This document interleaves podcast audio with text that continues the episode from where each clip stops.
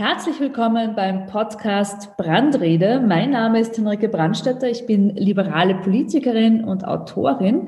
Und in meiner Serie Kamingespräche treffe ich spannende Persönlichkeiten zum Austausch. Heute ist es die Wissenschaftlerin Barbara Wolfram. Wir sprechen gemeinsam über Geschlechtergerechtigkeit und Fair Pay in Kunst und Kultur.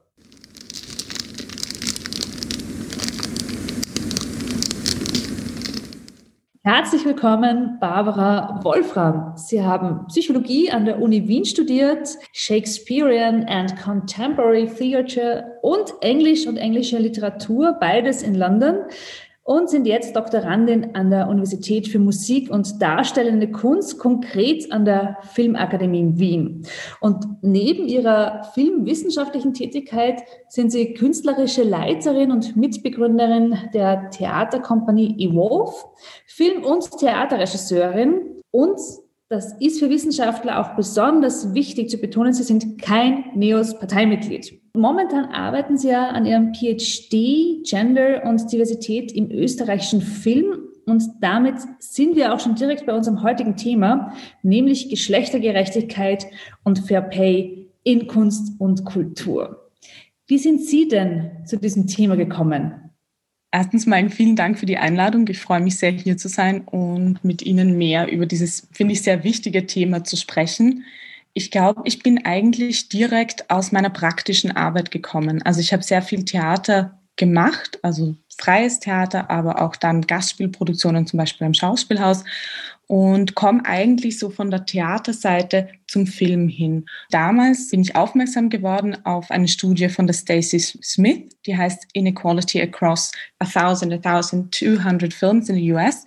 Und die erhebt quantitativ sowohl On-Screen als auch Off-Screen Daten im Film in den USA. Und ich habe mich damals gefragt, eben nach meinem Diplomstudium der Psychologie und wusste, ich habe eine Kombination aus Testkonstruktion, Evaluation und statistischem Arbeiten und künstlerischem Arbeiten, habe mich gefragt, okay, wie könnte ich das kombinieren?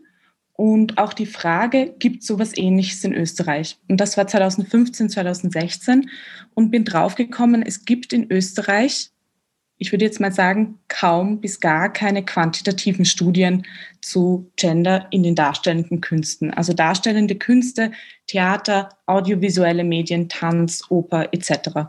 Und dadurch, dass ich selber immer einen PhD machen wollte, war das für mich eigentlich sehr klar, oh, eigentlich könnte ich das ideal kombinieren, habe mich an der Filmakademie in Wien mit dem Thema beworben und bin auch sehr froh, dass ich dort genommen wurde, obwohl es dort an der Uni eher einen qualitativen Schwerpunkt gibt und habe das große Glück, dass ich eine sehr gute Zweitbetreuung dann dazu bekommen habe mit einem quantitativen Schwerpunkt, nämlich die Elisabeth Brommer von der Universität Rostock. Die würde ich sagen, einer der Hauptverantwortlichen für diese Art Studien im deutschsprachigen Raum ist.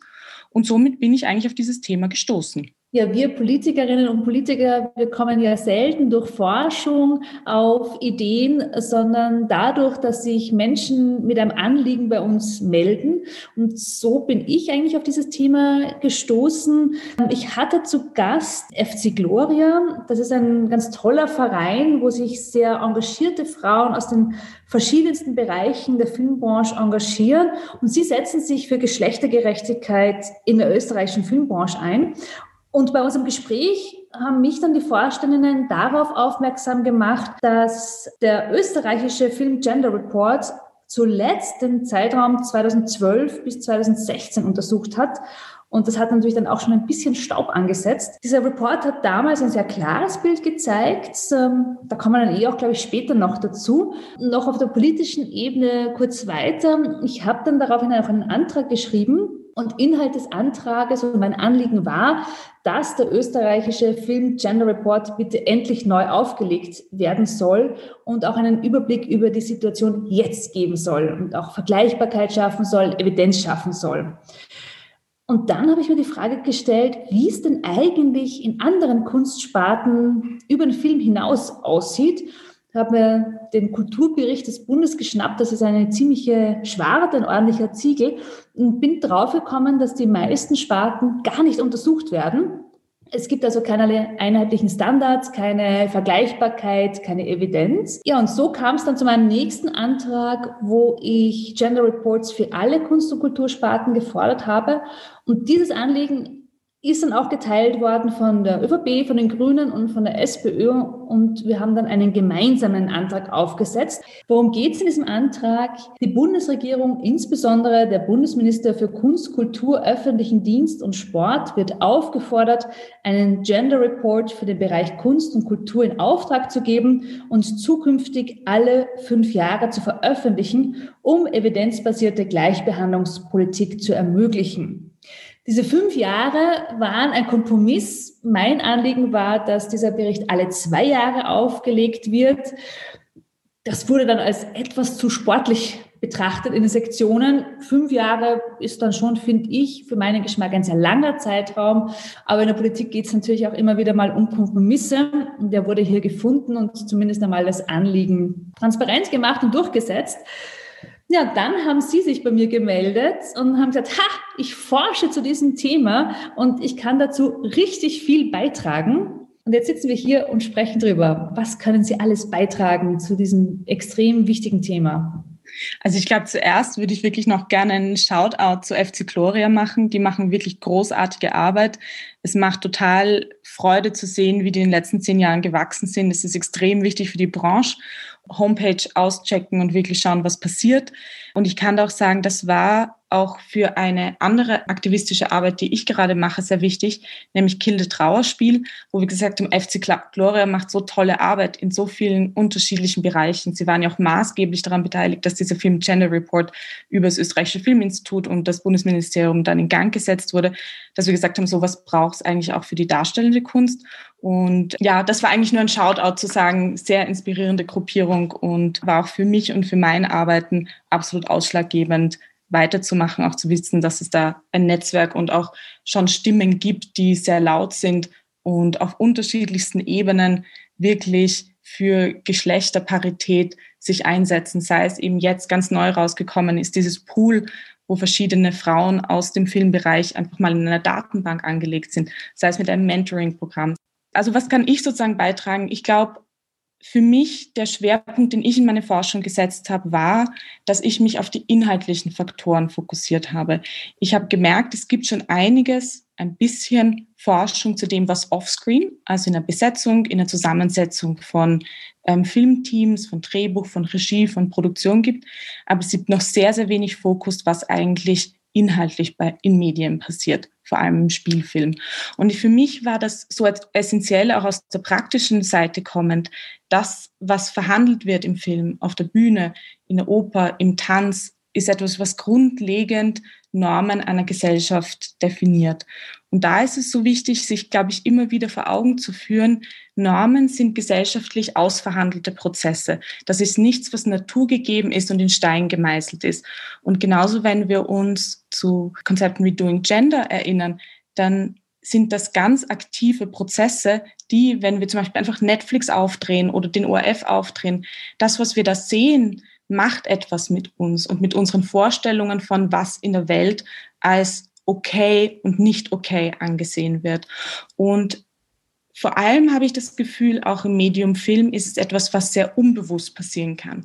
Ich glaube, die wenigsten von uns sitzen wirklich vorm Fernseher und beginnen kritisch zu analysieren, was in dem heutigen eben wöchentlichen Tatort passiert, sondern das ist einfach so. Hauptsächlich Männer sind, dass die Mordopfer attraktive junge Frauen sind, die ganz ja. mal flirten und vielleicht ein Tick zu kurze Röcke tragen. Das ist ja nicht gemeint. Genau.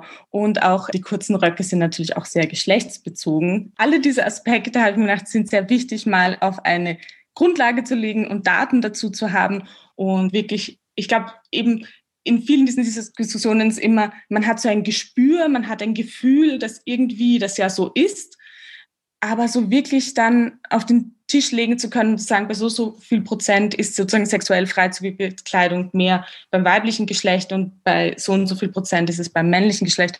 Und das war mein grundlegendes, also mein Grundanliegen, zu sagen, okay, jetzt kommen mal die Zahlen und die Fakten auf den Tisch Und somit habe ich dann ein Erhebungsinstrument entwickelt aus den verschiedensten, also es gibt schon einiges, also On-Screen-Erhebungsdateien im englischsprachigen Raum, aber eben auch Elisabeth Brom, aber auch Eva Flicke und Lena Lisa Vogelmann, die den Film Gender Report hauptverantwortlich waren, den wissenschaftlich durchzuführen und habe eigentlich aus all denen zusammengesucht und auch selber weiterentwickelt elf Dimensionen, die mir da sehr wichtig sind, die aufzunehmen. Das sind insgesamt 110 Items geworden mit allen möglichen Kombinationsmöglichkeiten. Aber das führt, glaube ich, schon zu weit für den Podcast vielleicht. Aber könnten Sie uns schon so erste Ergebnisse verraten? Ja, sehr gerne. Ich glaube, einer der interessanten Punkte ist wirklich immer die Verteilung von Hauptrollen und Nebenrollen. Also wie viele davon sind weiblich und männlich besetzt. Es klingt vielleicht am Anfang immer so, naja, aber, hm, aber ich glaube, wir müssen uns immer überlegen, das sind ganz konkrete Übersetzungen in auch Arbeitszeiten und in Drehtage und auch in Beschäftigungsverhältnisse. Und das ist zum Beispiel auch im Theater so wichtig bei Rollenverteilungen, wenn Ensemble dann einfach sehr, sehr wenige oder nur mal eine oder zwei Frauen über 40 haben, weil es dann heißt, na gut, in den Klassikern gibt es einfach nicht so viele Frauenrollen. Und das übersetzt sich aber ja ganz konkret dann in Auswirkungen wieder für die Schauspielerinnen, zum Beispiel was Altersarmut angeht. Geht aber jetzt schon wieder fast so weit. Ich gehe wieder zurück zu dem, was ich mir im Film angeschaut habe. Und da ist es zum Beispiel so, dass wir bei den Hauptrollen, also ich muss sagen, auch dazu, es sind gerade vorläufige Ergebnisse. Ich habe noch nicht alle der 200 Filme gesichtet, aber es sind schon genügend, um Aussagen treffen zu können, dass es bei den Hauptrollen relativ ausgewogen ist, aber schon bei den Nebenrollen wir eigentlich einen großen Unterschied sehen. Also wir haben da 64 Prozent der Nebenrollen sind männlich besetzt und nur 36 Prozent dieser Nebenrollen sind weiblich besetzt. Da ist es vielleicht auch ganz spannend, sich noch den Altersschnitt anzuschauen, weil da gibt es auch interessante Unterschiede bei den weiblichen Rollen und bei den männlichen.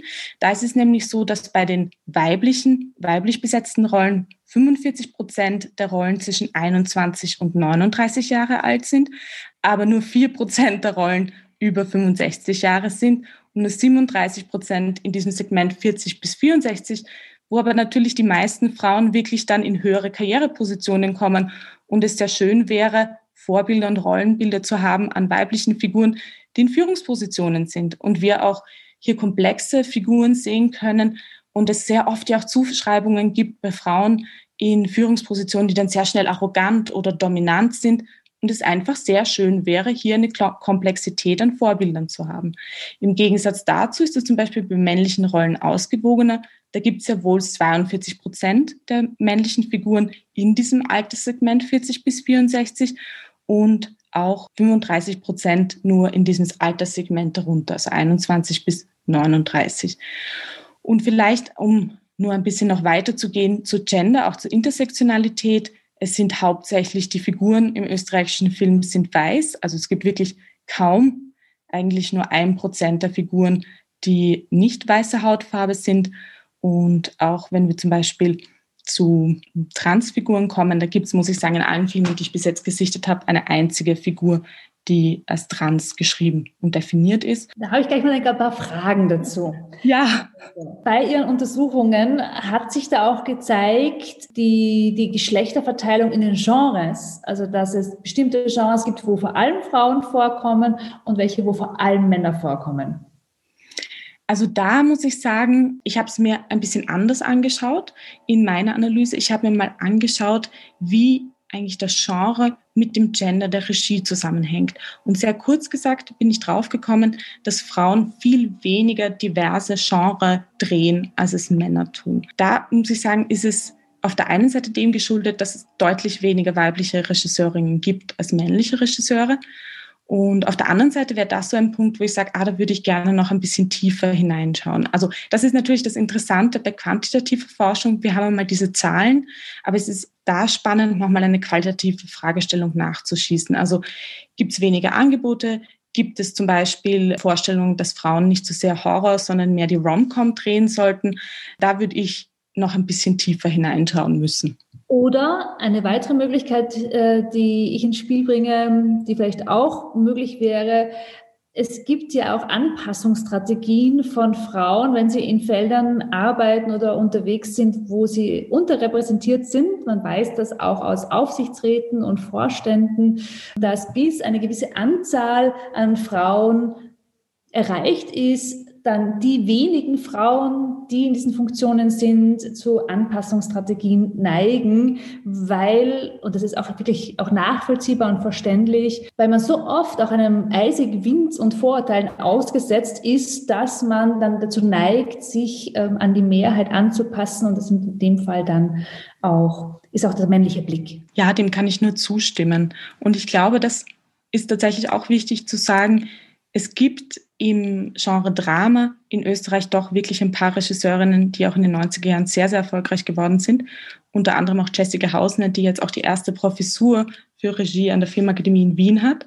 Erst einmal befristet auf zwei Jahre. Schauen wir, ob das vielleicht verlängert wird. Das würde mich sehr freuen. Aber da muss ich auch sagen, da sind die Frauen in Österreich auch sehr stark in dem Genre und auch auf internationalen Festivals sehr gut vertreten. Ja, das heißt ja nicht umsonst, if she can see it, she can be it. Das heißt, Frauen und Mädchen brauchen diese Vorbilder, brauchen diese Role Models. Und damit kommen wir auch zu einem weiteren Punkt, den Sie angesprochen haben, mangelnde Diversität grundsätzlich auch im österreichischen Film.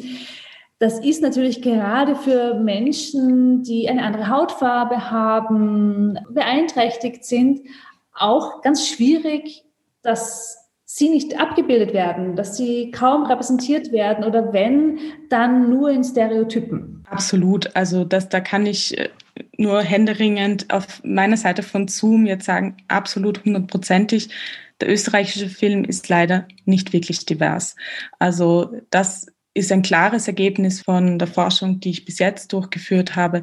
Menschen mit nicht weißer Hautfarbe, Menschen, die nicht einen able-bodied Körper haben, sozusagen wie in einer sehr eng gefassten Norm definiert ist, Menschen, die sich nicht als heterosexuell definieren oder sich auch nicht in ein weibliches oder männliches Geschlecht hinein definieren wollen, sind im österreichischen Film kaum bis gar nicht vertreten. Also das sind wirklich Prozentzahlen von 0,3 Prozent bis 1 Prozent an Rollen.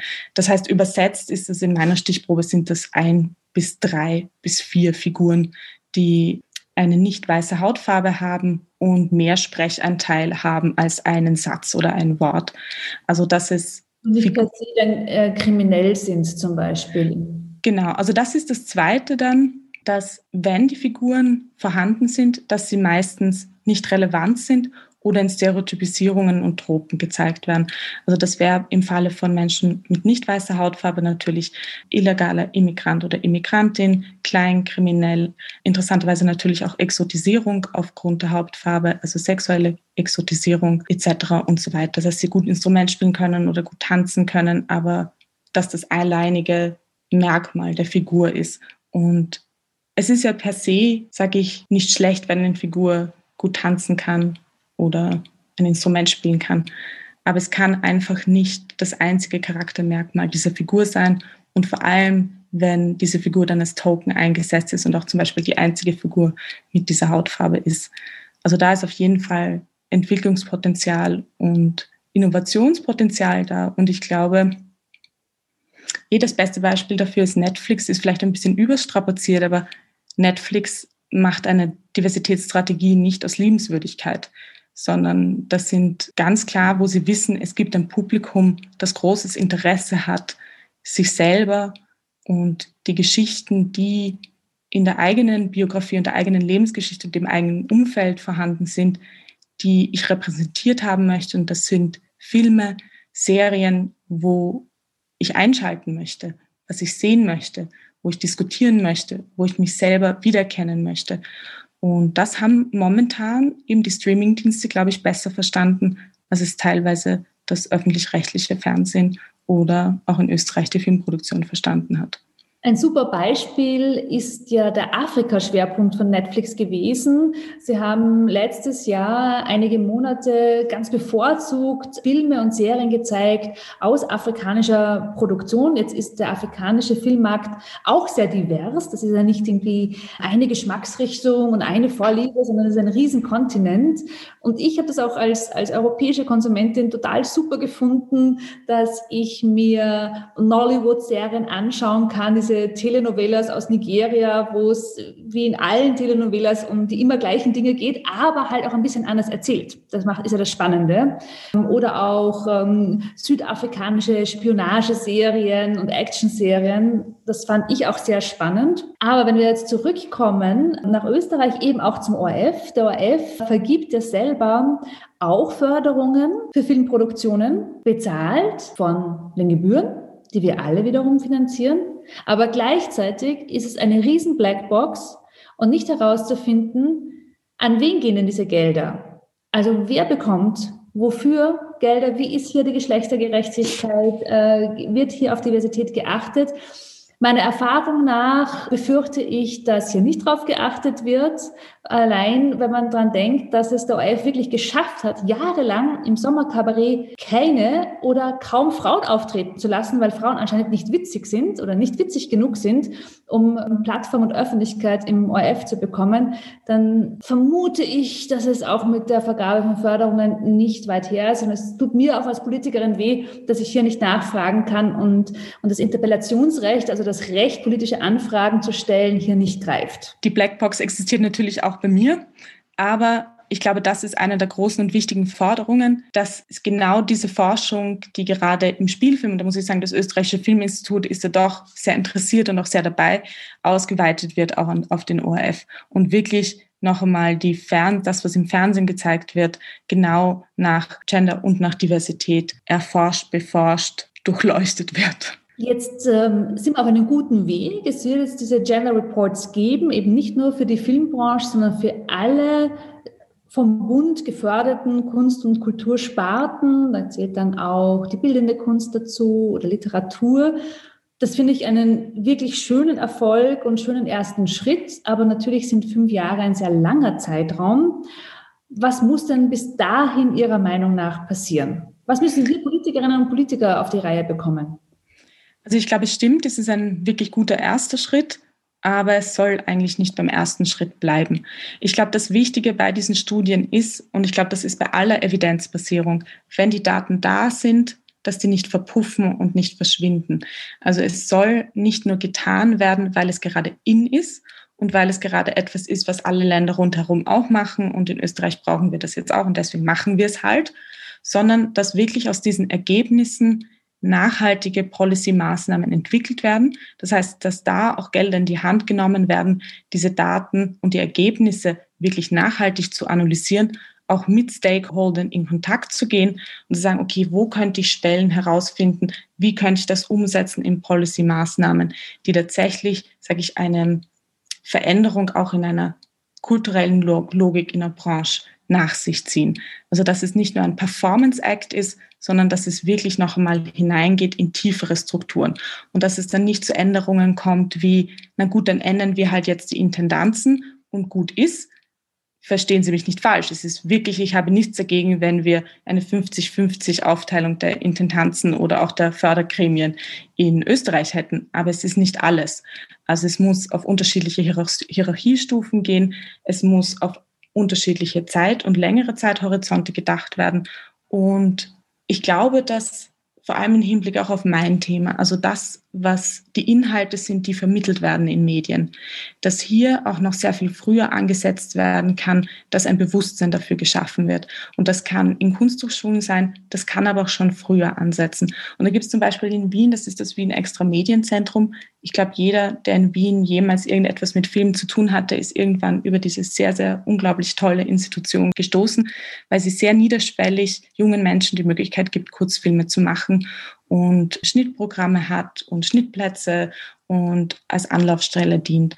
Und ich glaube, wenn abgesehen auch von diesen technischen Komponenten ein Bewusstsein dafür da ist, was inhaltlich passiert und dass es nicht nur das Schema F gibt, das wir eh schon seit 100 Jahren kennen, sondern dass es im Grunde sehr viel einfacher ist, diverser und auch genderparitätisch zu handeln. Das wäre, glaube ich, auch noch mein großer Wunsch, dass es da, es klingt so blöd, so eine Fortbildung, aber dass das Bewusstsein für eine Bewusstseinsschaffung und konkrete Umsetzungen und Orte, wo das geschehen kann, glaube ich, schon auch von einer politischen Seite initiiert und beeinflusst werden können. Ja, das Gespräch mit Ihnen und auch mit äh, vielen anderen Wissenschaftlerinnen und Wissenschaftlern zeigt mir auch einmal mehr, dass Forschung und Politik einfach besser zusammenarbeiten müssen und sollen, weil es sind sehr unterschiedliche Felder in der Frage, wie man agiert. Aber der Erkenntnisgewinn der kommt ja aus der Forschung, der kommt ja von den Wissenschaftlerinnen und Wissenschaftlern. Und mit dem müssen wir Politiker besser arbeiten. Also weniger Bauchgefühl, mehr Evidenz wäre, wäre hier mein Ziel. Ich glaube, Sie teilen das. Absolut, ich nicke hier wieder auf der anderen Seite und möchte nur nicht in die Aufnahme hineingrätschen. Aber absolut, also der Gender Report ist ein absolut richtiger erster Schritt Evidenzbasierung, Zusammenarbeit mit Wissenschaftlern und Wissenschaftlerinnen, auch nicht die Angst und auch keine Berührungsangst dafür. Ich glaube, auch das, was wir jetzt hier machen, ist genau dieser Dialog, der entstehen kann. Evidenzbasierung, das ist, glaube ich, der erste Schritt, um ein Bild von dem zu haben, was tatsächlich gerade passiert und da auch nicht zurückscheuen. Ich glaube immer, es ist so ein gutes Dreieck wenn Politiker, Politikerinnen mit Wissenschaftlern Wissenschaftlerinnen und dann vor allem auch in der Kunst mit Menschen aus der betreffenden Sparte zusammenarbeiten. Also ich glaube, das ist so eine Synergie, die sollte selbstverständlich sein. Vielen Dank für dieses wirklich spannende Gespräch. Ich hoffe, dass wir uns auch dann einmal in echt von Angesicht zu Angesicht äh, und nicht nur über Zoom treffen, wenn diese herausfordernden Zeiten überwunden sind. Ich möchte an dieser Stelle noch eine kleine Werbeeinschaltung machen, nämlich Sie betreiben auch seit kurzem einen Podcast und das sind Ihre fünf Sekunden, um das zu bewerben. Ja, äh, der Podcast heißt Nicht Wurscht, wir gehen fischen und den betreibe ich zusammen mit meiner Kollegin, der Bianca Jasmina Rauch. Und es geht ums feministisch-kritische Filmanalysieren von österreichischen Filmen und aber auch immer Mainstream-Filmen. Und wir versuchen sehr niederschwellig genau das, was ich vorher gesagt habe, also eine Bewusstseinsbildung äh, mit Freude und konkreten Beispielen, aber auch mit Anklängen, was eigentlich für mehr Genderparität und mehr Diversität getan werden kann. Also sehr anwendungsorientiert an sowohl im Tun als auch in der Analyse. Super. Das heißt, liebe Zuhörerinnen und Zuhörer, das nächste, was ihr jetzt machen könnt, ist gleich mal den Podcast von Barbara Wolfram anzuhören. Vielen Dank, dass ihr auch diesmal wieder dabei wart. Ich freue mich auf ein Wiederhören.